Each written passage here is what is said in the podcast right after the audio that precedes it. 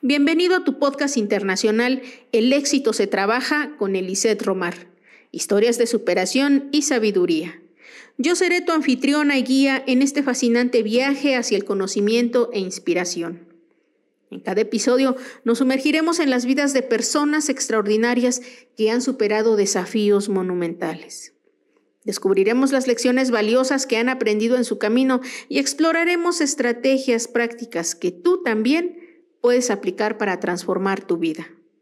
Este podcast no es solo un espacio para escuchar historias inspiradoras, sino también una herramienta práctica para tu desarrollo personal. Pues además, invitamos a expertos que nos ayudan con sus conocimientos a llevar una vida más sabia. Disfruta este contenido de mucho valor, porque aquí el éxito se trabaja con Elisette Romar. Más o menos hace un mes o mes y medio, yo leí un libro precisamente de, de cómo leer los registros acásicos. Me llamó la atención y en sábado me puse a leer. Y entonces, eh, cuando me dicen que vamos a platicar contigo y reviso cuál es, en qué te especializas, yo dije, esto no es casualidad. No. esto no es casualidad. Entonces, vamos a platicar con ella y que nos cuente más acerca de toda la experiencia que tú tienes. Fíjate, eh, a mí me llamaba la atención porque hace mucho tiempo ya había escuchado acerca de, pues, algunos temas muy básicos del tema de los registros acásicos, pero en, así a ciencia cierta no entendía, no entendía hasta después que leí ese libro. Para la gente que, que nos está viendo y que posteriormente va a ver este programa, eh, este podcast, ¿nos podrías decir qué son los registros acásicos? Bueno, pues eh, vamos a partir de que el universo está creado en base a, un elemento primordial que es eh, la conciencia. Eh, la conciencia también se puede conocer como Dios, se puede conocer eh, como energía universal, se puede conocer como matriz divina, pero la conciencia digamos que es el elemento primigenio a través del cual nace la, la vida. Entonces, la conciencia a sí misma se experimenta, la, conciencia como si fuese una vida humana se experimenta. Y igual que nosotros tenemos una memoria donde recogemos toda la información de nuestra vida, eh, a través de diferentes eh, experiencias adquirimos sabiduría o si no adquirimos la sabiduría, volveremos a repetir la experiencia hasta que nos demos cuenta de que es el aprendizaje que encierra y ya lo incorporamos como sabiduría, pues la conciencia como gran matriz también tiene ese campo de experimentación, que somos todos los humanos, eh, también los animales, las plantas, los minerales, porque todo tiene conciencia, aunque parezca increíble. Y entonces ese campo de experimentación tiene un lugar donde se recoge esa memoria que es una memoria atemporal, porque nosotros como personas físicas podemos conocer pues, eh, un poco lo que pasa en, nuestro marco temporal, pues lo que nos cuentan los abuelos, los padres, lo que vamos a ver luego en los hijos, en los nietos, lo que está pasando en, este tiempo que vivimos. La conciencia es atemporal y está fuera del tiempo-espacio, entonces la información que hay ahí es inmensa.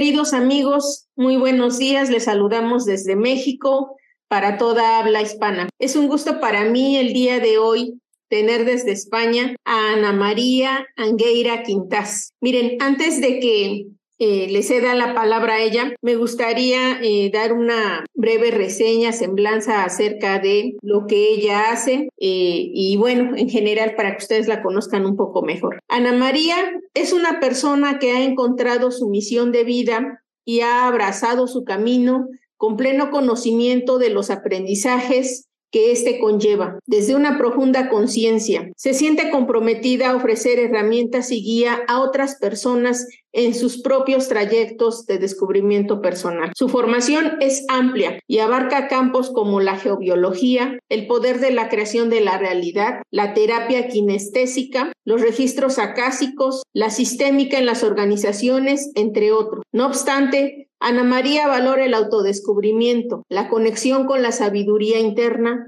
y el poder de la voluntad como las experiencias más valiosas. Ana María cuenta con una destacada trayectoria como Master Teacher de registros acásicos, en Magnifying Hailing como consteladora y Moon Model, así como una experta en geometría sagrada. Ella lidera la Escuela Esenia de Conocimiento, una evolución de la Escuela de Enseñanza de la Casa y de la Escuela de Dones y Talento. Es autora de obras significativas, incluyendo Viaje al útero materno, una obra que profundiza en la conexión con el útero como un lugar de poder y transformación. Previamente escribió Metagenética, la salud a través de la conciencia, una obra que se define como una ciencia del nuevo tiempo. Además, ha publicado el, libro Informes Akasha, recogido de la Akasha, el cual ofrece pautas para el nuevo modelo de vida alineado con la era dorada, la era de Acuario. Entre todos estamos construyendo. Con más de 50 años de experiencia,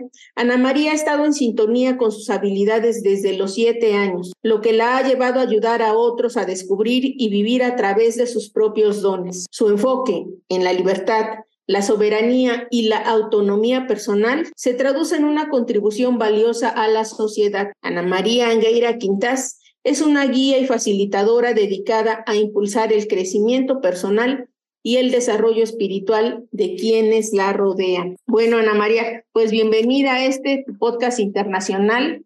El éxito se trabaja, es un gusto tenerte aquí. Coméntanos más acerca de ti. Muchas gracias por, por la oportunidad y, por esta presentación. Y bueno, yo me presento como como que tengo la suerte de, ser consciente de mí misma, que yo creo que es lo más importante que, podemos, o por lo menos para mí en este momento lo más importante que podemos alcanzar en esta vida, ¿no? Eh, entrar en un proceso de autoconocimiento y, continuar abarcándolo poco a poco, porque en realidad todo lo que creamos o todo lo que construimos o todo lo que vemos como realidad es una, una proyección de nuestro propio interior, es decir, nosotros mismos estamos eh, haciendo esa acción de creación de lo, de lo, que vemos en nuestro día a día. Entonces, si nos conocemos, sabemos lo que vamos a, crear en cada momento. Eh, no es sencillo, eh, pero es apasionante este viaje ¿no? hacia, hacia uno mismo. Sí, mira, fíjate, Ana María, que mm, estos temas realmente son muy interesantes porque muchas veces escuchamos de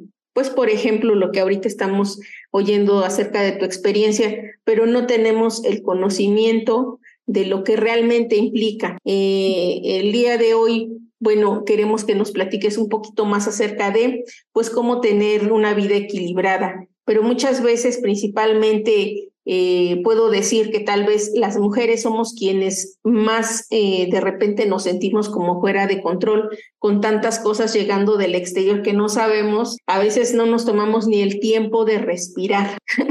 ¿Qué sería eso que pudiéramos entender como equilibrio? ¿Qué deberíamos cuidar y vigilar? Claro, bueno, eh, es que lo, yo creo que lo, lo, primero es darnos cuenta de que las mujeres y los hombres somos diferentes y entonces no intentar compararnos. Eh, a raíz de la, de la, revolución industrial, ya en el siglo XVIII, se empezó a perder la conexión de la mujer con su propio femenino, con su propio mundo interno y con su propio mundo externo. Con la revolución industrial, em, la mujer em, entró en un ámbito eh, muy masculino y empezó un proceso de, competitividad que poco a poco fue creciendo. Eh, fue cuando empezó el, trabajo en las fábricas, el salir del campo para ir a la ciudad. Eh, se implementó un modo de vida diferente donde era donde ya no se tenía lo necesario para vivir que procedía del campo, entonces se generaron más necesidades, con lo cual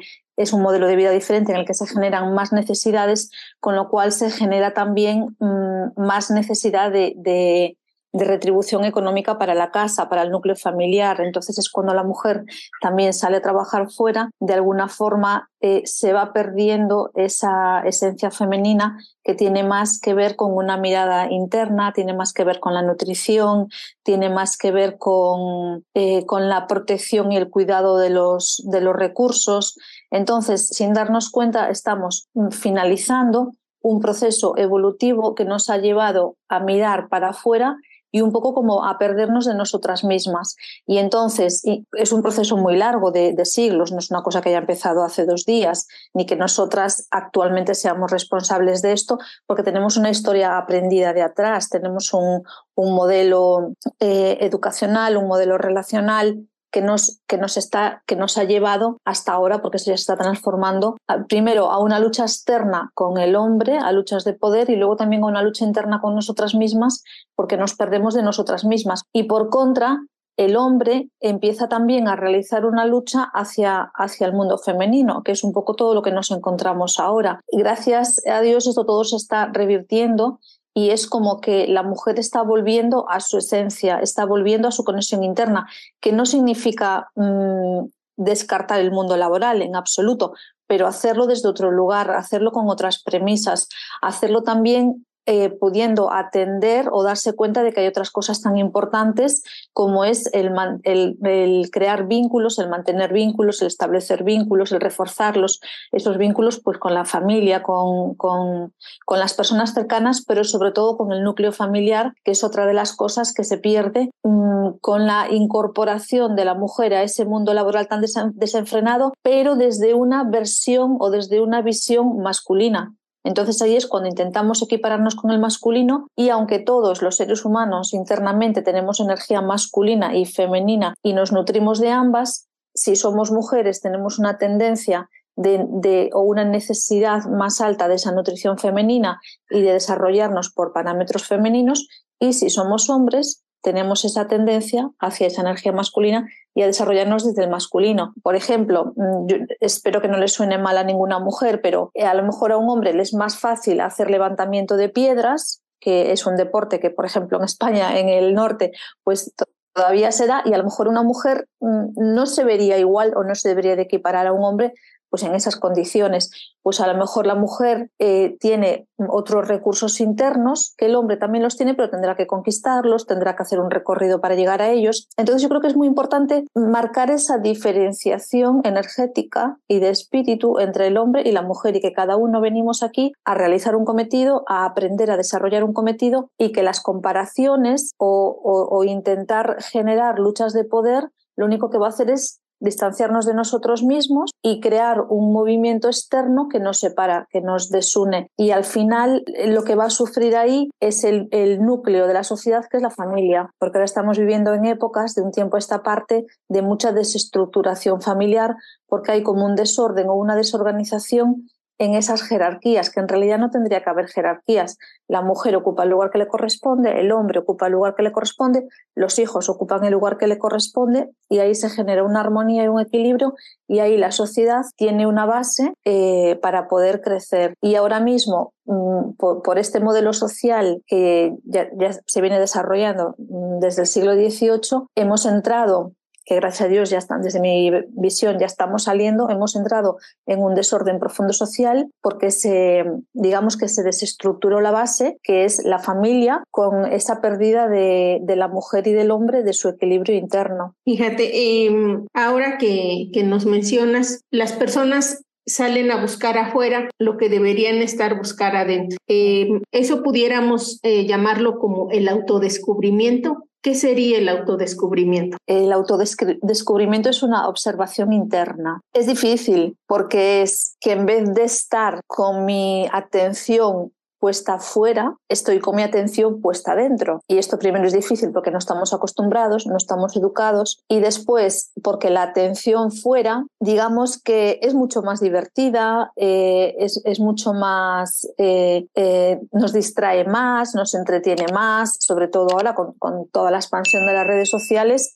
Ya no solamente podemos estar en Instagram, en TikTok, sino que también podemos estar eh, jugando con la inteligencia artificial y entonces es como que hay una acumulación de, factores que nos llevan hacia afuera, ya no hablamos de la televisión o del cine, sino de todas las redes sociales que de alguna forma, si no somos conscientes de ello, tenemos la atención todo el tiempo puesta, puesta afuera, nos estamos desentrenando a esa mirada interna. Y realmente cuando yo me conozco, cuando yo conozco eh, mis sentimientos, cuando conozco las sensaciones corporales, cuando conozco si reacciono o no a según qué estímulos, cuando conozco mm, cómo actúo de cara a los demás, si actúo de una forma sensible, inocente, coherente o si estoy proyectando un enfado. Entonces, la mirada interna es el principio del autodescubrimiento, decir, espera, bien, tengo unos sentidos externos, voy a mirar hacia afuera, me voy a distraer, me voy a divertir con todo lo que la vida me pone, incluso me voy a,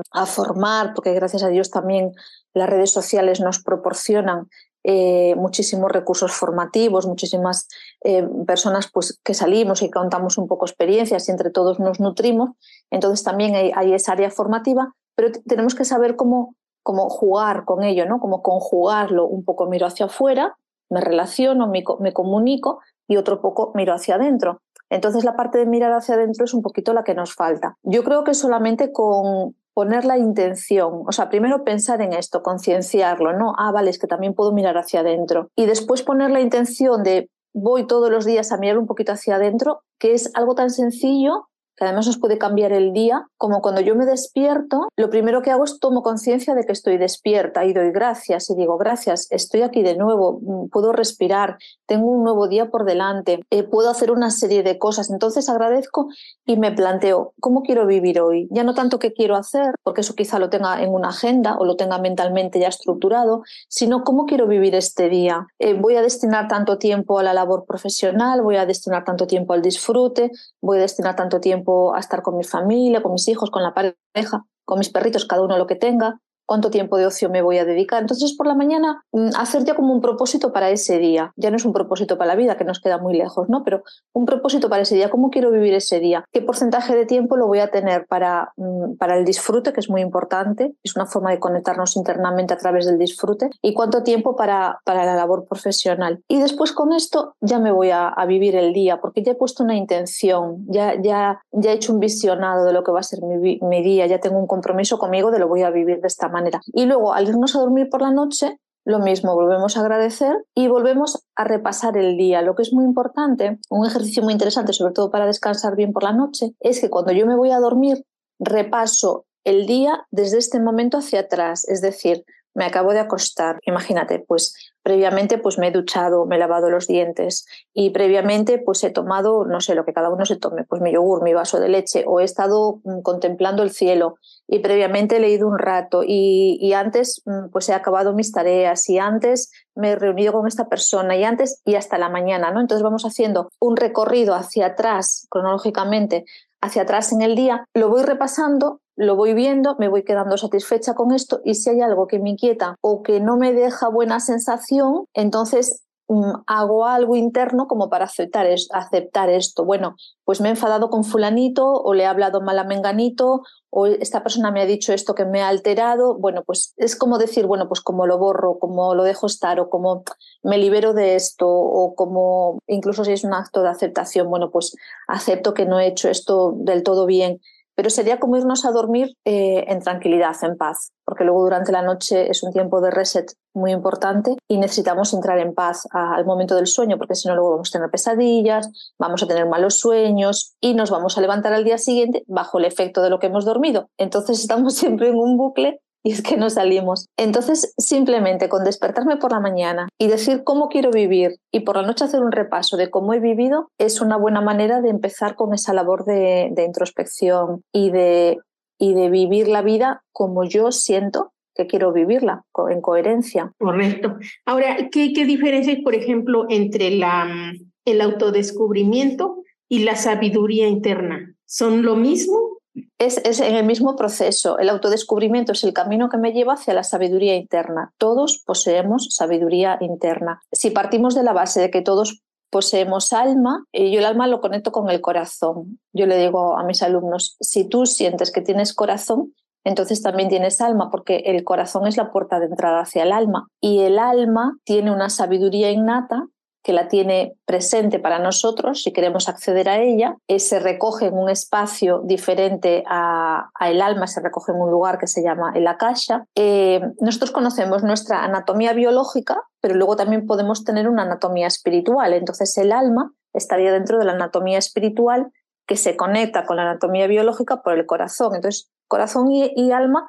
digamos que en las diferentes anatomías serían como sinónimos. Pues es a través del alma en donde yo recupero, reconozco, recojo toda la sabiduría innata que tengo de, muchísimo tiempo. Entonces, no es lo mismo que yo dirija mi vida desde mi conocimiento mental, desde mi conocimiento em, aprendido, a que yo dirija mi vida desde un conocimiento interno que sabe para qué estoy aquí, cuál es mi propósito de vida, cuál es mi misión, cuáles son mis talentos, cuáles son mis dones, cuál es mi área de genialidad, qué es lo que he venido a hacer, cómo puedo dirigirme. Eh, yo en una ocasión estaba un poco, un poco perdida de mí misma y haciendo una conexión con el Akasha a través de mi alma, yo le pedí guía, le dije, bueno, es que no sé ahora cómo tengo que continuar. Y entonces, bueno, mm, recibo unas pautas que es como una conversación mental conmigo misma, pero no soy yo, no es mi, mi ego, mi personalidad, sino es otra parte superior dentro de mí, un nivel de conciencia más elevado dentro de mí dentro de todos, que todos lo tenemos. Entonces me dio, me dio unas pautas y entonces yo le pedí como más concreción y yo acabé esa, esa, esa conexión conmigo misma eh, eh, con unas pautas, pero como con un cronograma de a las 9 esto, a las 10 esto, a las 4 esto, a las 5 esto. Y después de allá dos meses yo vuelvo a realizar la conexión con la misma pregunta atorada, ¿no? Porque es como, pero es que esto no me funciona. Y era como, pero tú lo has puesto en práctica. Y digo, pues no, pues entonces si no lo pones en práctica, claro que no te puede funcionar. Pero quiero decir que esa sabiduría interna incluso nos puede dar un nivel de concreción como agendado lo que tienes que hacer cada día, claro. Luego hay que hacerlo. Yo no lo hice. Entonces es como, ¿de qué te sirve si luego no lo haces? No vengas con las quejas. Pero quiero decir que, que todos tenemos esa, esa posibilidad de, de conexión y como decíamos antes, en vez de mirar tanto para afuera, tanto Netflix, hay que mirar un poquito más hacia adentro, dedicarnos tiempo también a nosotros, ¿no? Mira, fíjate, ahorita que estás diciendo esto, eh, quiero, quiero hacer un paréntesis para comentar algo. Em, mi equipo, aquí los chicos que están en este momento, son quienes se encargan de, de, buscar a las personas que vengan a platicar a nuestro podcast. Más o menos hace un mes o mes y medio, yo leí un libro precisamente de, de cómo leer los registros acásicos. Me llamó la atención y en sábado me puse a leer. Y entonces, eh, cuando me dicen que vamos a platicar contigo y reviso cuál es, en qué te especializas, yo dije, esto no es casualidad. No. esto no es casualidad.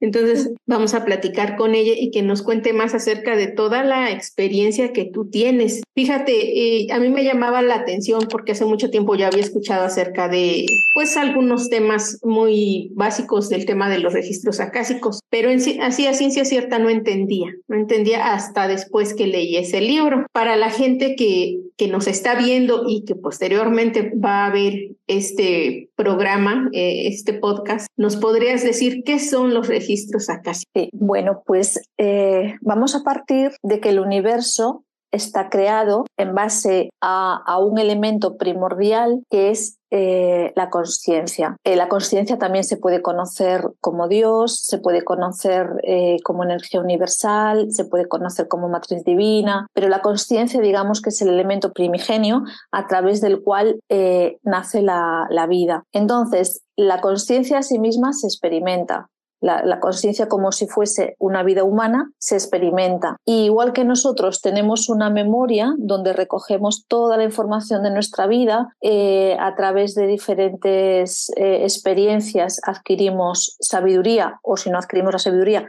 volveremos a repetir la experiencia hasta que nos demos cuenta de que es el aprendizaje que encierra y ya lo incorporamos como sabiduría, pues la conciencia como gran matriz también tiene ese campo de experimentación, que somos todos los humanos, eh, también los animales, las plantas, los minerales, porque todo tiene conciencia, aunque parezca increíble. Y entonces ese campo de experimentación tiene un lugar donde se recoge esa memoria que es una memoria atemporal, porque nosotros como personas físicas podemos conocer pues, eh, un poco lo que pasa en, en, nuestro marco temporal, pues lo que nos cuentan los abuelos, los padres, lo que vamos a ver luego en los hijos, en los nietos, lo que está pasando en, en este tiempo que vivimos. La conciencia es atemporal y está fuera del tiempo-espacio. Entonces, la información que hay ahí es inmensa. El lugar donde se recoge esa información se le llama Akasha. Eh, y entonces nosotros eh, mm, digamos que muy brevemente eh, podemos acceder a la caja. Digo muy brevemente por, por, dos motivos. Uno, porque la información que hay ahí es indescriptible. De hecho, yo comparo Internet con la caja, con la conexión a la caja. Para mí, Internet viene a descubrirnos que hay una posibilidad de conectar con todas las respuestas. Y la inteligencia artificial lo mismo. Lo que pasa que en vez de buscarla fuera, en una computadora, la puedo buscar dentro. Para mí la Internet es como una muestra de nuestras capacidades pero vistas desde fuera. Entonces, podemos em, acceder, digo brevemente, porque la información es tan inmensa que no podemos llegar a toda y tampoco nos interesa. Sería demasiado, no, sería demasiado abrumador. Yo para resolver una situación en mi momento actual no necesito mm, abarcar toda la experiencia de mi alma como parte de esa conciencia. Me basta con como te decía antes, me han dado un cronograma, es que ni siquiera lo he aplicado. Imagínate si, yo recibo más información. No, me sirve si no la llevo a la acción, ¿no? Entonces, en la calle es este lugar donde se recoge esta, eh, la memoria, la sabiduría de esta conciencia universal de la cual formamos parte. Y, y después también digo brevemente, no solamente por la cantidad de información a la que yo puedo acceder, sino porque el nivel vibratorio es eh, muy elevado. Digamos que, que, vivimos en diferentes frecuencias y, nosotros para alcanzar ese nivel vibratorio o un nivel vibratorio acorde que nos permita acceder, aunque sea un poquito, eh, tenemos que prepararnos, tenemos mm, eh, que buscar un modo de vida saludable, un modo de vida ordenado. Eh, fíjate, cuando realizamos cursos de registros acásicos, en el proceso en el que nos preparamos para realizar esa conexión, se producen crisis depurativas. Yo, de hecho, ahora mismo ya he empezado un, un curso, estamos Mm, por la primera segunda semana, perdón, tercera semana, y hay alumnos con crisis depurativas en este momento, pero crisis depurativas que parece una enfermedad, pero que en realidad no es una enfermedad. Obviamente, si quieren ir al médico, podrán ir al médico, pero son em, movimientos internos que están como purificando para que ese nivel vibratorio pueda ser un poquito más alto y poder llegar a, a conectar con esa, con esa información. Entonces, digamos que la casa es la memoria de la conciencia que está disponible para todos, eh, sabiendo acceder a ella. Eh, hasta hace unos 25 o 30 años, esta era una ciencia que estaba oculta porque el nivel de conciencia del planeta, de la humanidad, no, no estaba preparado para acceder. Como el nivel de conciencia del planeta cada vez es más elevado, estamos en un proceso de despertar masivo, pues entonces se abre la conexión de los registros mm, para aquellas personas que quieran, pero que también quieran mm, tomarse la molestia de hacer el proceso de prepararse para poder subir unos escaloncitos y acceder a ese otro nivel de conciencia, que no es que estemos ahí todo el día, pero, pero sí mm, cuando nos preparamos para acceder, se eleva esa conciencia y luego ya se convierte como en un modo de vida, porque si tú ya empiezas a estructurarte, a descansar unas horas, a tener un orden y una organización en, en tus comidas, en tus horarios de, de, sueño, en lo que comes y no comes, en lo que ves y lo que no ves, eh, incluso de quién te rodeas, qué tipo de, de influencias o de interferencias energéticas permites que te lleguen o que no te lleguen. Entonces se dan cambios en el, en el modo de vida. Fíjate que en el libro que te comento que leí, eh, bueno, además de que me pareció muy sorprendente realmente, yo leía que inclusive hay como niveles para poder accesar, además de la preparación que tú nos comentas, hay personas que son los guardianes ah. de esa información. Y bueno, que tenemos que ir pidiendo permiso mínimo, recuerdo como tres niveles, que se tenía que pedir permiso y los encargados de esa energía, información, conciencia, ellos decidían si sí o si no nos dejaban tener acceso a esa información. Entonces, eh, realmente, pues creo que sí es necesario, eh, pues introducirse, prepararse, leer más, buscar a gente que se encarga precisamente de guiar a las personas en este proceso para quienes estén interesados porque fíjate que sí, yo también veo que hay muchas personas que actualmente están buscando más adentro, eh, están tratando ya de, bueno, no están tratando, están haciéndose muchas preguntas. Y creo que bueno, ese es un buen un buen indicador de que la gente pues ya no está viviendo en piloto automático, sino que además ahora están preguntándose, bueno, pero ¿por qué hago esto? ¿Por qué sucede esto? ¿Estoy sola? Porque de repente muchas personas en el, pues en el día a día, en todas las cosas que tenemos que hacer, que nos estresan, pues de repente llega el punto en que nos preguntamos, ¿y por qué estamos solos? ¿Y por qué si yo busco a Dios no me responde? ¿Y por qué? Pues muchas cosas, ¿no? Y muchas personas tal vez llevan su proceso de manera diferente, algunos son más conscientes, algunos menos conscientes, pero al final ya la gente está, como dicen, ¿verdad? Actualmente están despertando a su conciencia interior y están empezando a buscar. Entonces, para la gente que esté interesada, pues aquí está Ana María.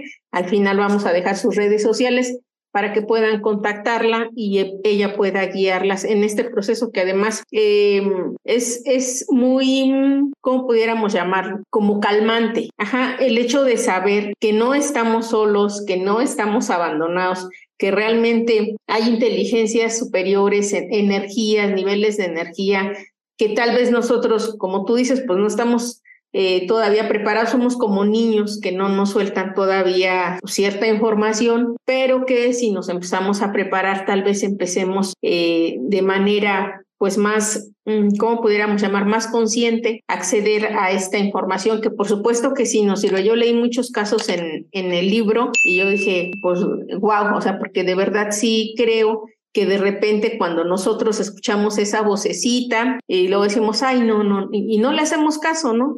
Yo voy a hacer lo que conozco y lo que conozco es eh, mi trabajo y hacer esto y, y, y no hacemos caso, no prestamos atención a esa voz interna, que bueno, pues sí está, sí nos guía, pero muchas veces tampoco confiamos, confiamos en lo que nosotros creemos saber. Y bueno, eso también nos da un resultado. Ahora, con respecto, por ejemplo, al tema de el desarrollo espiritual. Hay como, ¿qué es lo que la gente debería empezar a hacer? Porque todos estos temas, aunque los escuchamos que son sinónimos, sinónimos, sinónimos, en realidad cada, digamos, cada situación pues va enfocada a, cierta acción. En el caso de la, pues del desarrollo espiritual, ¿cómo pudiéramos empezar para la gente que quiere adentrarse un poco más a estos temas? Mm. Mira, yo distingo tres niveles de desarrollo diferentes eh, que también van vinculados al nivel de conciencia que cada uno tiene. La conciencia es algo que hay que cultivar o que hay que, reforzar, como vamos al gimnasio a, hacer, a desarrollar un músculo, pues también podemos desarrollar la conciencia. Entonces el nivel más básico es un, desarrollo personal o un crecimiento personal. El punto del, crecimiento personal es cuando a uno le ocurren cosas, no sabe muy bien por qué le está ocurriendo, no toma conciencia de por qué ocurre en su, en su vida y cuál es el aprendizaje, y entonces parece que hay como secuencias repetitivas de una vez tras otra, una vez tras otra. Entonces para mí el crecimiento mm, eh, el, crecimiento personal es como eh, un poco como a la fuerza, ¿no? Porque hace falta como mucha repetición para que uno se acabe enterando de, de, la vida me pone esto delante y me quiere decir esto. Después el siguiente paso sería el crecimiento consciente, que es donde yo ya me doy cuenta de que estoy en un proceso, ya pongo atención y, ya estoy siguiendo un poco las pautas que la vida me marca y ya tengo una cierta comprensión, digamos, que he desarrollado una cierta inteligencia y ese crecimiento consciente es mucho más liviano, es mucho más suave, no necesito mm, tanta brusquedad como en el anterior. Y después ya el último paso es el crecimiento espiritual, donde nosotros nos damos cuenta de que, de que somos los creadores de todo lo que ocurre, que somos creadores de, de todo lo que se está manifestando eh, a nuestro alrededor. Entonces, mm, para mí lo más importante dentro de, mm, de cualquiera de estas fases, pero sobre todo porque estamos más preparados en la fase del desarrollo espiritual, es que nos, da, que nos demos cuenta de, de cuál es la intención real con la que estamos haciendo algo, porque una acción tiene que estar mm, previamente conectada con una intención. ¿Cuál es la intención que yo tengo para hacer cualquier acción? ¿Cuál es la intención verdadera, la intención noble, la intención real? Entonces, donde yo pongo la atención y pongo esa intención es donde se va a dar un resultado. Entonces, cuando ya estamos en este proceso de, vivir la vida desde un plano más espiritual es darnos cuenta de que mi energía, con la atención, con la intención, con esa acción, está creando resultados. Y que esos resultados eh, voy a intentar que sean siempre coherentes con, con mi ser, con lo, que, con lo que yo percibo que soy en esencia. No con, lo, no con la máscara, no con la personalidad creada, no con lo que he aprendido a lo largo de la vida, no, no con las creencias familiares o sociales de las cuales vengo, sino en, en, todo ese recorrido yo he descubierto otras cosas dentro de mí, otras cosas más profundas que muchas veces incluso nos da, nos da vergüenza eh, hablar de ellas. ¿no? Una vez una persona, un consultante me decía, es que yo estoy en el, en el, mundo, en el mundo profesional dentro de, un área de ingeniería, pero en realidad yo aquí ya no encajo, yo aquí ya no estoy contento, yo tengo una vida privada mucho más rica, mm, porque estaba ya en un, proceso de crecimiento consciente, espiritual, lo que pasa que me da vergüenza mostrarlo. Claro, pues ahí está viviendo una, una incoherencia. Entonces, para mí la clave es eh, el camino que vayamos recorriendo, que lo vayamos recorriendo con, coherencia. Entonces ahí es donde se va a manifestar fuera, donde se va a expresar, donde ya vamos a ser constructores de nuestra propia realidad, que sería como el último peldaño. Entonces, mm, para mí es como el, el mayor de los logros, ¿no? Darnos cuenta que nuestra acción, nuestra intención, nuestra atención va a crear un resultado y voy a procurar que ese resultado sea coherente con mi ser verdadero mm, no con la máscara, no con la personalidad, es parte del, despertar espiritual. Eh, mira, a lo mejor esto va muy de la mano con, con otra pregunta que quería hacerte. Eh, la creación de la realidad. Últimamente hemos escuchado mucho en películas, en podcasts, acerca de que, bueno, pues nosotros tú creas tu realidad. y bueno, Inclusive eh, los filósofos antiguos también nos decían, ¿no? Es que tú creas tu realidad. Em, actualmente la física cuántica nos dice, bueno, sí se crea la realidad desde el pensamiento, pero desde, digamos, de la parte mm, consciente, humana, ¿cómo es ese proceso? E, esa intención que tú nos dices, a lo mejor como que la entendemos o la malentendemos, ¿nos podrías decir qué es la intención en la creación? Sí, mira, es, es, es muy sencillo. Eh, la intención es que todo procede de, nuestra fuerza interna, de nuestra energía interna. Te pongo un ejemplo. Em, yo estoy yendo ahora a tres clases, eh, además mm, para nosotros hoy por la tarde, ¿no? Yo después de esto tengo tres clases. Entonces, eh, tengo una clase de piano, tengo una clase de canto y tengo una clase de coro. Entonces, cuando a mí me, dieron para escoger horarios, eh, podía escoger los martes, los jueves, los viernes, y, es, yo a estas clases voy a un lugar que está, tengo que hacer un recorrido en coche. Entonces, yo dije, bueno, pues voy a escoger las dos actividades de piano y de canto el jueves, porque mm, como son en el mismo lugar, pues ya de una voy y ya, y ya estoy allí. Y entonces escogí las dos actividades el jueves, eh, pero había un, tiempo de espera de una hora entre una y otra. Y yo dije, bueno, pues no pasa nada, me llevo mi teléfono, hago mis cositas con el teléfono. Y después tenía la actividad de coro que todavía no se había puesto el día, pero que el año pasado estaba siendo los viernes. Y yo simplemente dije, ojalá que coro sea también el jueves, porque ya que voy, ya, ya estoy allí, ya voy para todo. Y entonces de allá unos días nos comunicaron que coro era los jueves. Y yo dije, bien, o sea, de alguna forma se ha creado una realidad desde un sentimiento. Luego os explico el lo del sentimiento. Entonces dije, bueno, vale, pues entonces ahora mm, voy los jueves y ya voy a todo, pero me sigue quedando esa hora medio. Eh, de hecho, yo ahora tendría que estar en piano, no podría estar aquí. Entonces dije, oye, pero qué bien si, si se pudiesen juntar estas horitas y entonces ya lo hago todo de una y ya voy las tres horas seguidas. Y, y ayer le estaba yo diciendo al profesor que a lo mejor hoy me retrasaba un poco en la clase y me dice, mira, es que me quedo un hueco más tarde libre, ¿qué tal si tú lo ocupas? De forma que ahora tengo las tres horas seguiditas y dije, pues de fábula, de maravilla, me permite también estar aquí. Entonces es como que llega un momento que, que nosotros lanzamos como ese deseo o como ese anhelo, pero claro, la duda está, ¿qué es primero? ¿El deseo que tú lanzas o que esa realidad ya está creada para ti y a ti se te presenta como para que la pidas, como para que la solicites. Entonces aquí está la gran duda que yo no sé si la física cuántica algún día nos la va a resolver. Pero quiero decir que la manifestación de la realidad es algo tan sencillo como eh, yo quiero algo y yo siento y agradezco que ese algo ya se está dando. Porque fíjate, no es tanto pedirlo o rogarlo, porque si, si yo lo pido o si yo lo ruego, lo hago desde una carencia. Pero si yo lo agradezco, em, y esto es una forma de orar antigua, que de hecho se recoge esta forma de orar en, los, en todos los escritos del Mar Muerto que se empezaron a descubrir hace 50 años y que ahora se están traduciendo. Entonces, orar es como agradecer. Cuando yo agradezco por algo que ya está dado, ese algo aparece, ese algo se manifiesta. Entonces, claro, mi duda ahora es, ¿se está dando porque yo lo he agradecido y, y, y, lo he intencionado, he puesto una intención, un deseo y he sentido que ya se estaba dando? Pues que eso ya se, ya, se iba a dar y aparece en mi mente para que yo acceda a ello. Claro, que es primero el huevo o la gallina, no lo sé, pero se da. Entonces, eh, eh, más que palabras, es tan sencillo como tener un sentimiento noble, un sentimiento verdadero, un sentimiento que no daña a nadie, y a mí me gustaría que esto fuese así. Y eso ocurre porque mm, estas cosas, ahora te cuento lo de estas clases porque es muy reciente y porque está ocurriendo esta semana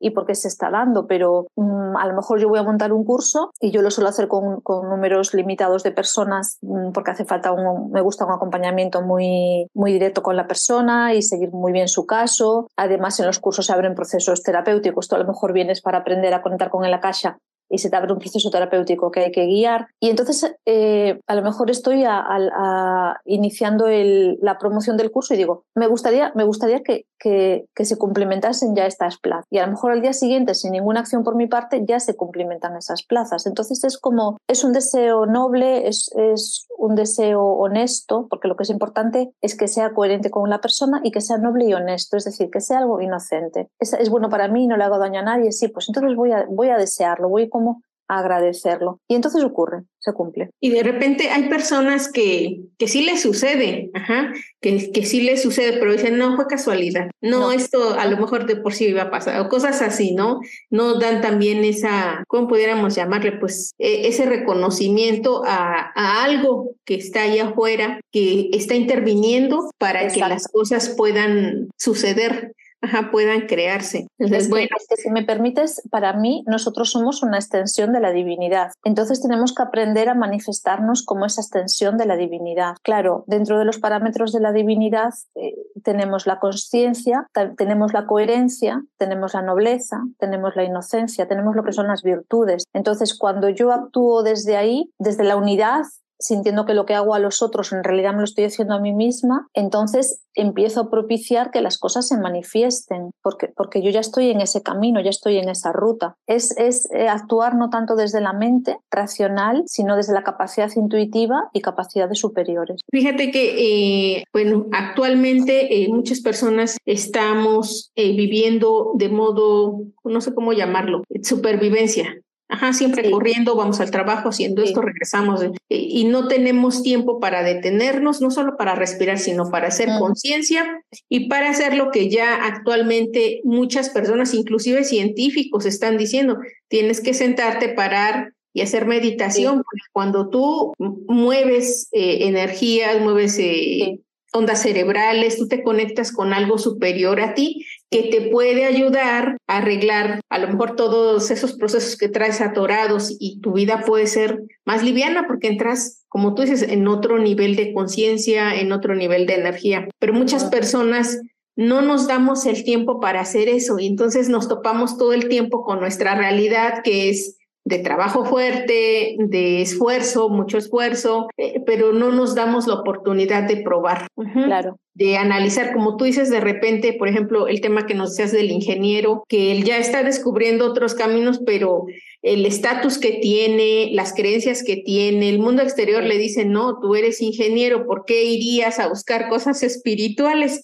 Quédate aquí. Ahí, por ejemplo, ¿cómo se relaciona el tema de eh, los dones o a lo que nosotros venimos, el propósito de vida? Que muchas personas dicen, pues si yo tendré, quién sabe en qué vida lo sabré, porque en esta no le encuentro. Sí, todos tenemos eh, dones y talentos que nos hacen especiales, que nos hacen únicos, exclusivos, que nos hacen diferentes y es lo que podemos aportar a la sociedad, porque fíjate, con la inteligencia artificial que cada vez se va a desarrollar más, eh, hay muchos, eh, muchas profesiones o muchos trabajos que ya se están perdiendo. bueno, yo no sé mm, dónde estás tú y dónde, y dónde están las personas que nos están viendo, pero en España desde hace muchos años eh, por ejemplo, en el sector bancario, ya enseguida te decían, bueno, vaya usted al cajero y resuélvalo allá afuera la persona que estaba en ventanilla. Entonces yo pensaba, pero no se dan cuenta que realmente están mecanizando su, este, puesto de trabajo, no se están adoctrinando para hacerlo como en los supermercados, las cajas automáticas, nos están adoctrinando y entonces en realidad este puesto de trabajo no va a ser necesario y esta persona va a estar en la calle. Y esto con la inteligencia artificial cada vez va a pasar más. Estamos avanzando, estamos eh, desarrollando socialmente. Lo que pasa es que nosotros tenemos que aprender a servir, entre comillas, en el buen sentido de la palabra, para otras cosas, en donde la inteligencia inteligencia artificial no nos va a poder eh, alcanzar es en la conciencia, porque la inteligencia artificial es inteligencia racional, pero no tiene conciencia. Eh, la conciencia es un atributo de la divinidad y por el momento las máquinas no, no proceden de esa divinidad porque proceden de la mente humana. Entonces lo que tenemos que darnos cuenta es que tenemos que empezar a buscar ese algo que nos hace exclusivos, que nos hace irreemplazables. Em, yo digo siempre que yo tuve dos jefes en mi vida, ¿no? Tuve solamente dos jefes. Y uno de ellos me decía eh, em, que nadie era, que nadie era, que, que, nadie era imprescindible, que todos podíamos ser reemplazables. Y yo digo, ¿pero cómo? Entonces, claro, lo, decía tantas veces que yo lo que hice al año y medio fue, me, me, fui de allí y me monté mi propia empresa. Yo siempre tuve un espíritu emprendedor y empresario. Y efectivamente, mm, bueno, pues, pues si, si soy irreemplazable, pues me voy y, ya, y ya hago yo las cosas por, por mí misma. Y entonces fue cuando yo monté esta empresa, que llegó un momento que aún estando en la empresa que yo había construido, que había creado, que estaba muy a gusto, que me gustaba muchísimo, que lo disfrutaba muchísimo, empecé a sentir algo interno que me decía, es que hay algo más, hay algo más, eh, más allá de esta empresa, algo interno tuyo, algo que por ti misma mm, vas a poder desarrollar una labor profesional, pero sin necesidad de todo esto, pues la oficina, los empleados, eh, las facturas de alquiler, las facturas de publicidad, eh, la búsqueda de clientes, ta, ta, ta. Entonces era como, y estuve como dos o tres años en, ese proceso interno, que en realidad fue duro cuando lo vives en ese momento, hasta que finalmente lo descubrí y, y, empecé a desarrollarlo. Eh, cedí la empresa a mi hermano, me desvinculé y empecé a crear mi primera escuela de crecimiento personal. Y entonces es como, a mí me acompañaba esa certeza, porque yo el don, el don lo descubrí a los siete años, lo que pasa que luego para pertenecer tienes que volverte igual que los demás, no puedes hablar de cosas diferentes, no puedes sentir diferente, entonces tienes que amoldarte a ese patrón conductual, ese patrón educacional, porque el, miedo mayor que tenemos todos es a no pertenecer, a sentirnos solos, olvidados en una esquina, porque el dolor más grande que tenemos como humanidad es cuando perdemos la conciencia de la conexión con la divinidad. El, dolor más grande que tenemos es esa pérdida, como ese, ese dolor de abandono de una parte mía sustancial entonces, ¿a qué nos aferramos? A la familia y a los grupos sociales con los cuales vamos eh, empatizando a lo largo de, la vida. Soltar esto, que es lo que me pasaba a mí y lo que le pasaba al ingeniero y lo que le pasa probablemente a mucha gente, da mucho miedo, porque salimos de un estatus conocido a otro desconocido y nos da miedo hacer esa travesía. Entonces, lo que es importante es que todos sepamos que como, como eh, personas que procedemos, como seres que procedemos de la fuente divina, todos tenemos esa parte, una pequeña parte de la divinidad que nos va a ayudar a vivir de otra manera, con mucha más conciencia. Y esto es a lo que nos está empujando, de alguna manera, eh, toda la crisis laboral, toda la crisis profesional, toda la crisis de empleos, de trabajos, todo lo que va a venir todavía, que se va a acentuar más con el desarrollo de la inteligencia artificial. Entonces, mm, mm, somos, somos prescindibles a nivel laboral para hacer, mm, según qué labores o qué funciones, más mecánicas o más de inteligencia, sí. Somos prescindibles para aportar aquello que es único, exclusivo en mí y que yo lo traigo como un don para brindarlo a la humanidad, no, ahí no somos reemplazables, porque eso solo lo tengo yo. Y aunque seamos millones de personas en el planeta, cada una trae un don, trae algo que sabe hacer de forma específica, de forma concreta y que puede contribuir al desarrollo de la humanidad. Y eso no lo tiene ninguna máquina. Entonces, lo que me gustaría es que todos tomásemos conciencia de que hay algo único, irrepetible, interno, en mí y, pedir para que esto aparezca, porque lo primero, el, el, primer paso para descubrir el don es querer descubrirlo. Claro, querer descubrirlo es hacerme cargo de que existe esa realidad, validarla. Y el segundo paso más difícil es permitirme vivir toda esa travesía, toda esa transformación, donde voy a ir perdiendo roles de identidad, máscaras eh, que he ido creando para pertenecer a un grupo social o familiar, que el entorno me va a decir, pero ¿qué te pasa? ¿Pero qué estás haciendo? ¿Pero que estás muy cambiado? ¿Pero que no te reconocemos? Lo típico, ¿en qué secta te has metido? Porque haces cosas diferentes y tú dices, no estoy en ninguna secta, soy yo misma que estoy cambiando la oruga se transforma en mariposa y entonces es, o el patito feo, ¿no? Que luego resulta que era un cisne. Entonces es, ¿dónde estás? Eh, estoy en mí misma, voy por buen camino. Pero claro, es que eso da mucho miedo, da miedo porque si el primer miedo universal humano que tenemos es la pérdida de encontrarnos aquí solos, perdidos, desconectados de nuestra divinidad, nos unimos a una familia o a un grupo de amigos o a un grupo profesional, desligarte también de eso que te da, que te da cierta seguridad. Pero bueno, tú te vas caminando y te encuentras con otras personas, con otros perfiles que están en ese mismo proceso, luego esas también las dejarás y aparecerán otras, es todo como un recorrido, ¿no? Donde vamos encontrándonos con diferentes personas, eh, con diferentes almas que están haciendo ese mismo proceso evolutivo en diferentes estadios y, y, nos vamos encontrando, soltando, nos encontramos con otros. es como ir mudando de piel, permitir esa transformación. Fíjate que la evolución creo que es la palabra clave en toda la plática que, que nos has regalado, la evolución. Eh, no, nosotros, digamos, como seres humanos, tenemos esa necesidad de apegar, de sentir seguridad y de decir esto es mío y no lo suelto. Sin embargo, como tú dices, bueno, pues estamos aquí, venimos a aprender, tenemos que evolucionar y si no eh, aprendemos y no nos preguntamos por qué estoy repitiendo tantas veces este problema, porque hay personas que inclusive dicen, es que siempre me pasa lo mismo, siempre me pasa lo mismo. Bueno, ¿por qué no estás viendo qué es lo que está pasando? Y, tal vez la vida te está queriendo decir algo, aprende esto, y si no lo estás aprendiendo, pues vas a regresar a repetir, como tú dices, ¿no? Sea, en esta vida o en la siguiente. De repente, eh, pensar de manera que estamos aquí aprendiendo algo, tal vez nos vuelva un poco la carga más ligera, porque de repente pues no sabemos qué hacer y, nos aferramos tanto a que las cosas tienen que ser de cierta manera que nos perdemos de la posibilidad tal vez de ver otras, otras cosas, otras situaciones que podrían estar ahí para mejor nuestro. Sin embargo, sí somos muy aferrados, de decir, es que yo ya trabajé por esto y esto tiene que ser así. Pero bueno, pues eh, ya eh, depende mucho, como tú dices, del nivel de, ¿cómo pudiéramos decirlo?, de conciencia de cada persona, de cómo se vea esta persona dentro del mundo, cómo se observe dentro de ella y que descubra, ¿hay alguna, ya para ir concluyendo, alguna técnica, algunos pasos a seguir que puedan guiar a las personas en ese proceso de descubrir sus dones o, su propósito de vida? Sí, mira, como te decía, primero es, es quererlo, querer, querer hacerlo, aceptar, admitir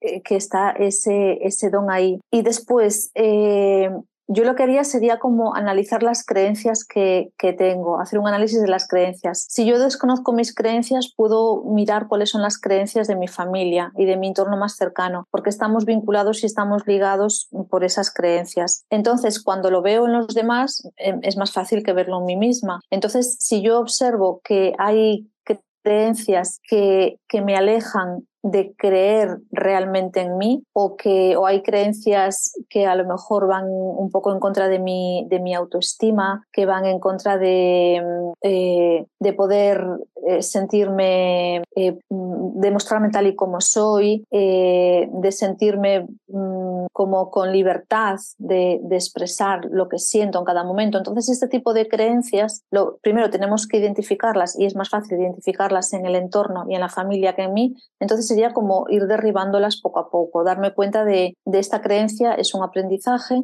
y igual que lo he aprendido puedo, puedo liberarlo. Y, una vez que yo veo estas creencias, también tengo que ver qué apegos tengo, qué apegos tengo a mi forma de comportarme, a mi forma de expresarme, a mi forma de manifestarme, qué apegos tengo con los grupos en los que estoy, porque los apegos también, igual que las creencias, funcionan como freno o funcionan como, como zancadilla en, en ese avance. Eh, a veces tenemos apegos inconscientes a formas de ser o a formas de mostrarnos o a formas incluso de sentirnos porque hay una memoria familiar y entonces a veces esta memoria es difícil de resolver porque está en el linaje, ya no depende de mí, es que ya viene de atrás y muchas veces también estas memorias que están en el linaje eh, están vinculadas eh, con información de dolor, con información eh, de trauma. Entonces ahí también tenemos que ir deshaciendo, primero conociendo toda esa información y luego buscando recursos, que gracias a Dios hoy, hay muchísimos en Internet. entonces es como buscando los recursos que me ayuden también a profundizar en esa memoria de la cual yo procedo, en ese hilo conductor del linaje del cual yo procedo y vamos a empezar a, deshacer eh, poco a poco esa, esa información. Sería como liberarnos de aspectos que yo creo de mí misma, de aspectos que me tienen como, como sujeta a un patrón de comportamiento, incluso a un patrón de sentimiento, que una cosa es cómo me comporto, otra cosa es cómo yo pienso de mí misma y otra cosa es cómo yo siento sobre mí misma. Y entonces deshacer, es, deshacer esa maraña que hay. Y a partir de ahí decir, eh, mientras voy haciendo este recorrido, mientras voy haciendo este proceso de, de desactivar esa máscara o de desactivar esa personalidad que me he creado, pero que no conecta con quien yo realmente soy, y a partir de ahí simplemente ir diciéndole a la vida, a Dios, a la conciencia, a lo que cada uno crea, me estoy abriendo a mis capacidades, me estoy abriendo a mis dones, me estoy abriendo al reconocimiento de quién realmente soy. Y eso poco a poco va surgiendo. No es tanto hacer una meditación concreta todos los días a las 9 de la mañana, sino hacer un proceso de introspección de qué me tiene clavada al sitio en el que estoy, qué me tiene clavada a esta personalidad, qué me tiene clavada eh, a esta máscara que he creado. Pueden ser creencias, pueden ser patrones de linaje, pueden ser necesidades y apegos. Entonces, según yo lo voy viendo, es autoconsciencia, es mirar hacia adentro, autodescubrimiento, según lo voy viendo, a la vez voy manifestando, porque es un trasvase energético, ¿no? Es libero, libero esta información energética que hay ahí y voy a agradecer que entre otra en su lugar. Pues ¿cuál va a entrar en este espacio donde estaban estas creencias que ya están obsoletas, que ya no me, que, que, ya no, no me representan? Ah, pues entonces yo quiero que entre el don y entonces ahí va entrando esa otra posibilidad de verme de otra manera, de una manera mucho más, mucho más grandiosa y mucho más libre y con la seguridad que es un poco... Todas las personas te dicen, yo muchas veces pregunto, ¿qué es lo que buscas en la vida o qué es lo que anhelas? Y te dicen libertad, autonomía y seguridad. Pues fíjate que la libertad, la autonomía y la seguridad vienen desde dentro, vienen desde conocerse, vienen desde decir, yo tengo este don, que es un regalo de mi alma, porque el don no es gratuito, el don no es que lleguen los Reyes Magos el día de Reyes y te lo ponen en una cajita y tú lo desenvuelves y dices, ¡ay, qué bien, tengo un don! El don es un proceso de vida del alma que ha estado probablemente muchas vidas a pico pala, pico pala, pico pala, para adquirir una sabiduría que nosotros ahora recogemos como un don. Entonces, si mi alma en muchos procesos vitales ha estado pico pala, pico pala, yo ahora no tengo el derecho de, de, menospreciar ese don, porque además el don tenemos que conocerlo y hacerlo crecer, porque ya que llega como un regalo y en esta vida no tengo que estar pico pala, sino que ya me viene dado, lo que tengo que hacer eh, en correspondencia, en gratitud, es eh, agrandarlo, es eh, cultivarlo, activarlo para hacerlo más grande. Y hago un inciso, mira, em, yo también acompaño a personas en el, en el proceso de muerte, porque cuando tú